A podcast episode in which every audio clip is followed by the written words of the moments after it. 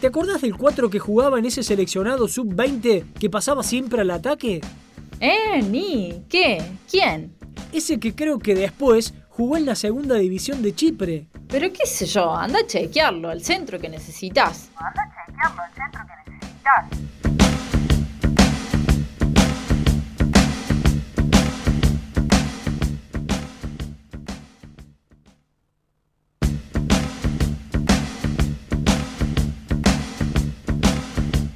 Continuamos en el centro que necesitas, al aire de Altoque Radio, de la FM 101.9. Por supuesto, también nos pueden escuchar en el aire de altoqueradio.ar. Y como siempre decimos, no tiene .com, tiene .ar. Lo agarré con el vasito de agua justo en el buche Darío Bartocciani. Vasito de agua que dentro de poco va a ser cafecito.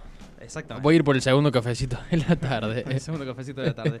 Eh, ya tenemos, ya está por venir la entrevista con el Zapito Colioni, técnico de primera división, que tendremos aquí en el aire de Altoque Radio, en el centro que necesitas. Una muy linda nota, se viene ahora en un ratito nomás, así que ya, te- si estás del otro lado y tenés algo que hacer, cancélalo. Cancelalo. Cancelalo, acomodate en el sillón, prepárate un mate, prepárate un cafecito acá como hicimos nosotros, porque el sapito es un tipo que le gusta hablar y tengo el presentimiento de que vamos a tener una linda charla de fútbol, ¿eh? Exactamente. Pero antes, Darío Bartoccioni, hemos llegado a mi sección favorita. El inchequeable. O, o chequeable. No, voy a, voy a reformularlo. Como es tu sección mimia- mimada, sé. vos haces que sea chequeable. Esto que en algún momento estuvo perdido en algún lado, bueno, Bruno Rico agarró y dijo, esto es chequeable. Perdidísimo. Eh, creo que el baúl de los datitos de esta semana. Me lo eh, contabas tras, tras micrófonos apagados y, y realmente es un dato inchequeable. ah, es, es- es inchequeable, pero además es, es como decir. Wow, es un, es un dato que estuvo al frente nuestro todo el tiempo y nadie lo veía, digamos. Estuviste ahí todo el tiempo y no te vi. Exactamente. Eh, bueno, para hablar un poco, para empezar a meternos en esta sección de anda a chequearlo del día de hoy, eh, vamos a hablar no solamente en mi sección favorita, sino que vamos a hablar de quizás uno de mis temas favoritos. Vamos a hablar de tenis, señor Darío Bertoccioni. ¿A usted le gusta hablar de tenis? A mí me gusta hablar de tenis, eh, hace muchos años, ya más de 10, que sigo el circuito de forma independiente. Y así me gusta ir buscando datos, ir siguiendo los torneos, los resultados, conocer los jugadores y demás. Eh, en este caso, en esta etapa, en esta semana, se está jugando el mítico torneo de Roland Garros. ¿Qué torneo? Roland Garros. El Roland Garros. El Roland Se está jugando Roland Garros, el segundo Gran Slam del año, el Gran Slam sobre polvo de ladrillo que se disputa en la ciudad de París, en, en Francia. El abierto de Francia también, para quien no lo conoce como Roland Garros. Eh, el torneo, el patio de la casa de Rafa Nadal, vamos a decirlo así. Lisa y llanamente. Lisa y no- llanamente. No, vamos a andar dando vuelta con esto. Un Rafa Nadal que ganó 13 títulos en Roland Garros eh, y que por supuesto también está en las instancias finales de la competencia. ¿Te puedo Eh, tirar una pregunta así de dato? Anda a chequearlo, A ya ver. que estás hablando de Rafa Nadal y de Roland Garros. A ver. ¿Es quizás el tenista que más Roland Garros ganó con la edad que tiene?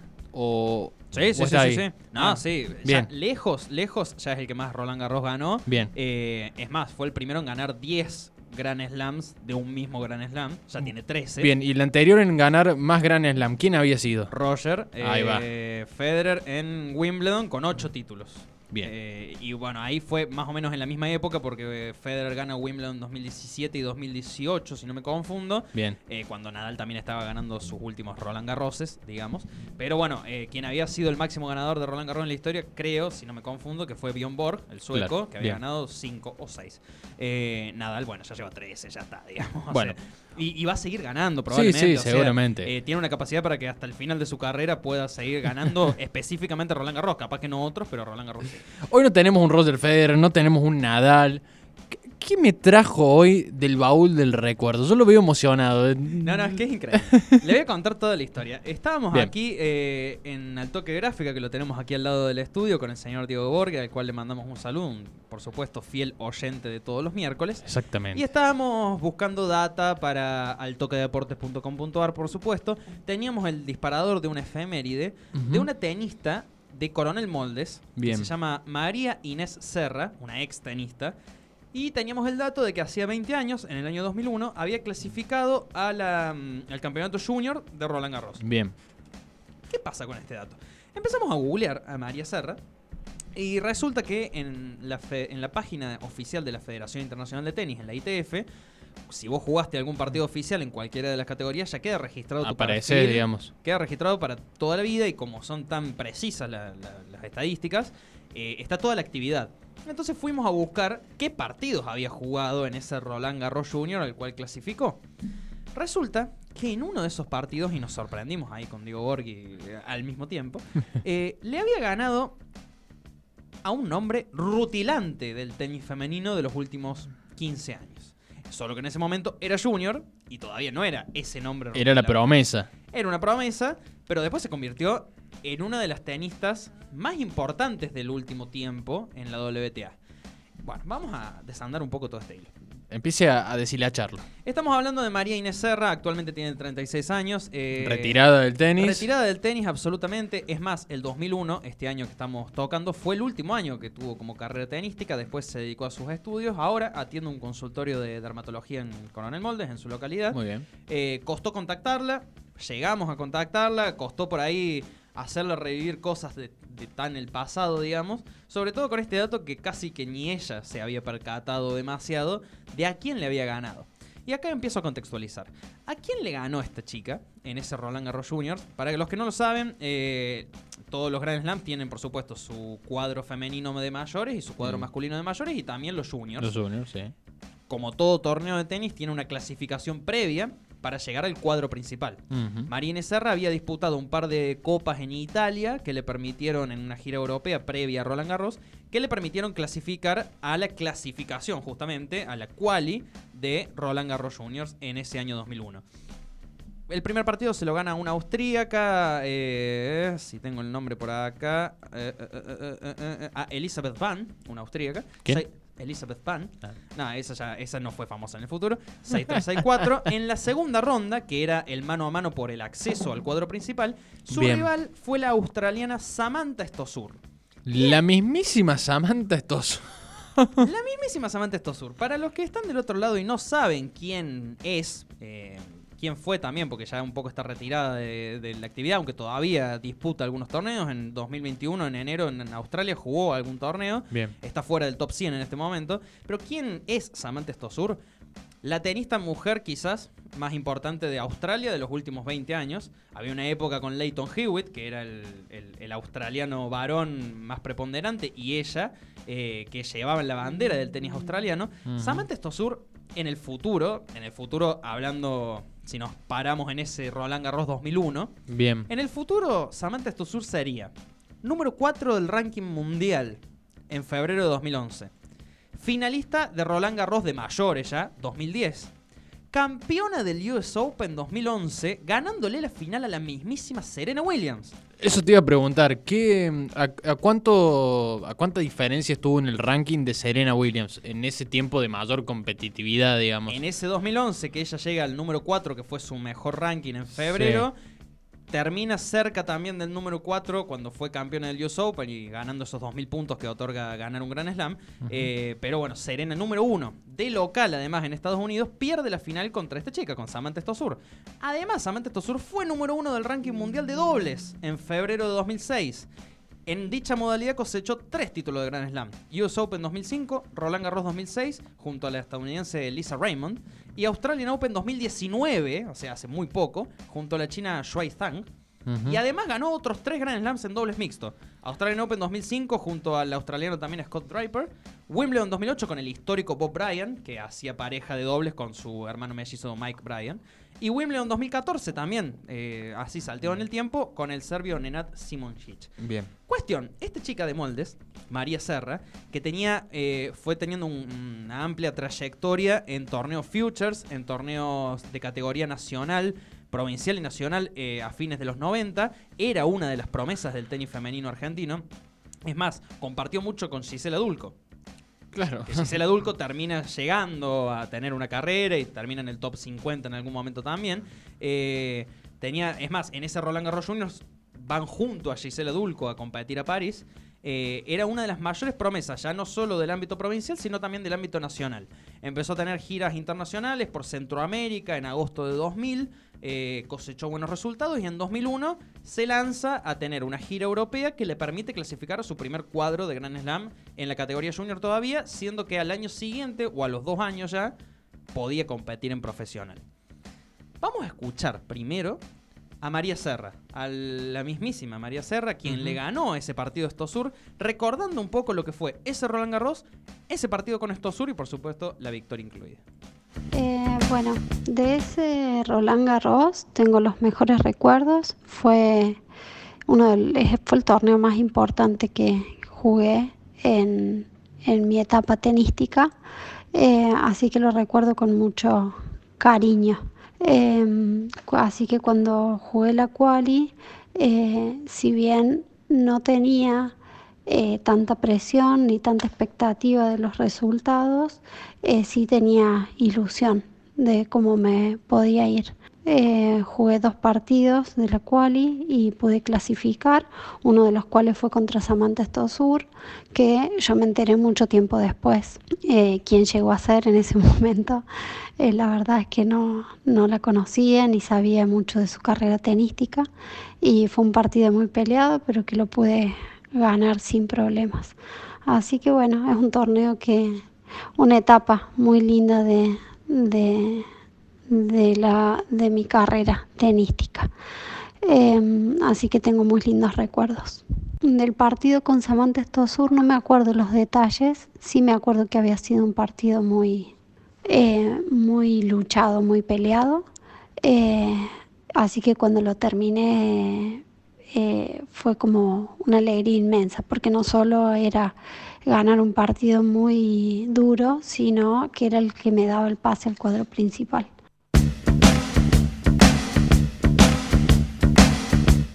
Ahí la escuchábamos entonces a María Serra recordando este partido contra Estosur, un partido que terminó 2-6, 6-4, 6-4, o sea, remontada incluida inclusive. Sí, sí, o sea, la pasó mal en un momento, digamos. La pasó mal y se terminó llevando el partido remontándoselo a Stosur para acceder al cuadro principal de Roland Garros Juniors. No duró demasiado su periplo, perdió en primera ronda del cuadro principal con la yugoslava Daniela Barsek, que también después eh, fue importante en el Tour femenino por 6-2 y 6-3. Bien. Pero ahí estaba la rememoración, digamos, de este partido que de una, en ese momento no significaba nada, era una rival más, como la mayoría de rivales que se debe haber enfrentado en su vida, pero después cobra, eh, a lo largo de los años y con la carrera que termina haciendo Stosur, cobra un valor incalculable esa victoria. No, y, o sea, es. Uno por ahí, a lo mejor ella en su momento, como lo marcó ahí en el audio, no dimensionaba la figura de Stosur. Y recién hablábamos fuera de aire. Es difícil hacer futurología en, esta, en, Sí, est- por en supuesto. estas cuestiones, ¿no? Pero, a ver, le ganó a Samantha Stosur. Le ganó con remontada incluida. Ya empezaba a figurar en los rankings. Tenía una gran carrera por delante. Sí. Una enorme carrera por delante. Y eso te quiero preguntar ahora. Las ¿Qué pasó? circunstancias de su retiro, que por lo que me contaba fueron muy poco agradables. Lo, lo loco fue que mm, en esta, en esta página de estadísticas que tenemos de la ITF, eh, la actividad llegaba hasta ese 2001 nada más. Algo que llama mucho la atención porque vos cuando llegás a participar de esos Roland Garros Junior, de esos Grand Slam en categoría Junior, Sí, por lo general después. eh, viene un ascenso, digamos. O sea, eh, ese es el piso para ir a más. Y ahí empezaste a investigar. ¿Y por qué se habrá retirado? Me pregunté. Y nos preguntamos ahí con Diego Borghi. ¿Por qué se debe haber retirado? Bueno, resulta que. Volviendo a la Argentina, después de esa experiencia en Roland Garros, eh, tuvo un par de altibajos, emocionales también, y de resultados en torneos eh, acá en la Argentina, que no le fue muy bien. Y su entrenador, Sergio González, en aquel momento, eh, le propone hacer una gira por Estados Unidos previa al US Open 2001. Perfecto, hace la gira, juega un par de torneos previos y clasifica a la quali también de juniors del US Open. No le fue tan bien como en Roland Garros, no llega al cuadro principal, pierde en primera ronda. Y ahí viene un suceso que si vamos pensando, tipo... Estados Unidos. Perdón, ca- cae en segunda ronda de la Cae en segunda ronda, bien. Ese torneo se juega en septiembre de 2001 en Nueva York. ¿Qué le suena eso? Estados Unidos, Nueva York, 2001. Septiembre, o sea, se lo digo muy específico. Torre Gemela. Torres Gemelas, exactamente. El mayor atentado de la historia estadounidense sucedió el 11 de septiembre de 2001 en Nueva York con el ataque eh, al World Trade Center que termina con la caída de las Torres Gemelas y los otros ataques programados también al Pentágono y el que no terminó siendo la, a la supuesta Casa, Casa Blanca. Blanca, eh, que termina en un campo en Pensilvania. Pero el hecho de la caída de las Torres Gemelas, y voy a leer textual de, cómo lo dijo también en la nota, dice, justo cuando estábamos en Estados Unidos sucedió la caída de las Torres Gemelas. Fue todo un tema emocional, yo no la estaba pasando bien en ese momento, y ahí empecé a madurar la decisión de dejar la actividad. Efectivamente, ya estaba en los últimos años de la secundaria, el camino de la vida se divide en, bueno, te vas a dedicar deportivamente, específicamente al tenis, o vas a estudiar, y María terminó decidiendo cerrar la etapa tenística, dedicarse a estudiar, y bueno, hoy es quien es, digamos. Claro, era hoy- muy chica también, digamos. O Era sea, muy no- chica. No había arrancado ni siquiera el- el- su carrera. Acá hay una cuestión muy importante también que es eh, toda la cuestión mental y toda la cuestión emocional que tiene que transitar un o una tenista que Claro. empieza a hacer sus armas a nivel internacional. Exactamente. Lo vimos eh, en este Roland Garros también que se está disputando en este momento en París con Naomi Osaka, una jugadora que ganó dos US Open, fue número uno del mundo, la japonesa, que tuvo que abandonar Roland Garros por problemas de ansiedad. No podía ir a las conferencias de prensa a enfrentarse con los periodistas porque le daba problemas de ansiedad y es algo que viene madurando hace mucho tiempo. Sí, y algo que empezamos a ver. Permitime preguntarte esto, vos que quizás andás más en el día a día de, tratar con, con los deportistas y, y por ahí tomar un poco estas cuestiones más íntimas. ¿Puede ser que es algo que ahora, en este último tiempo, los deportistas empiecen a manifestar mucho más que en otros tiempos? Es- Esto de manifestar la ansiedad, manifestar las presiones que sienten. Me parece que es algo que se está hablando Es algo más. que se está hablando mucho más. ¿Vos lo sentís así realmente? Sí, es algo que se está hablando más de lo que se hablaba antes, claramente.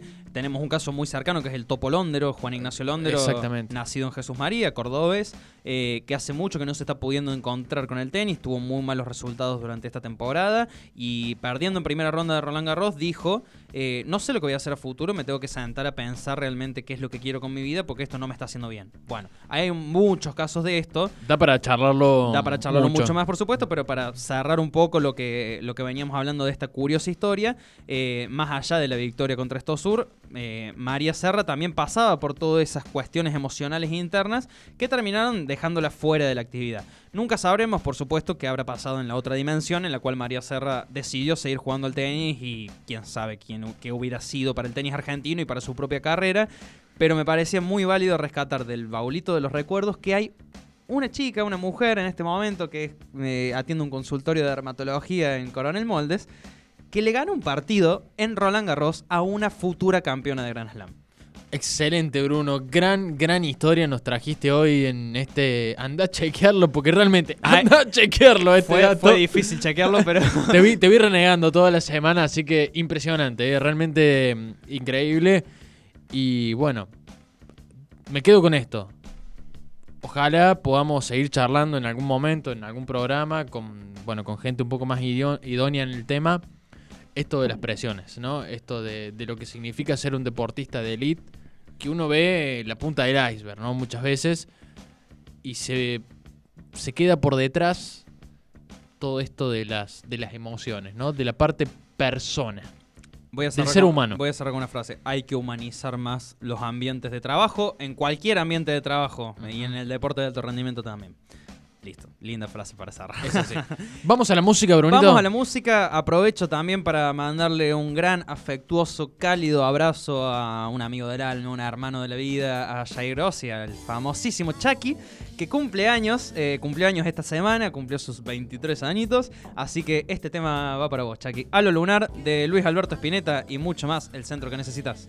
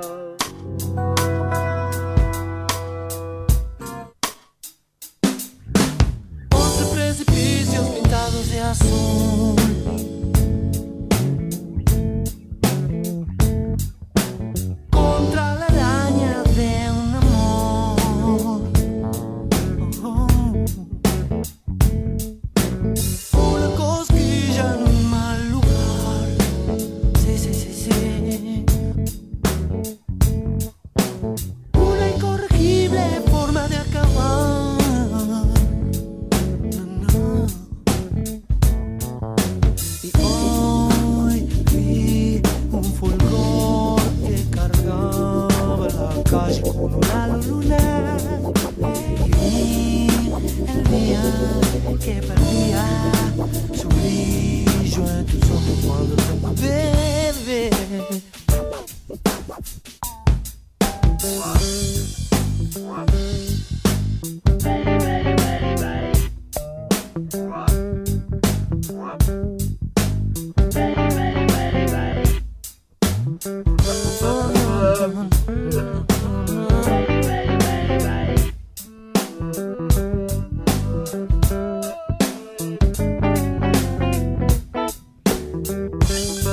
up.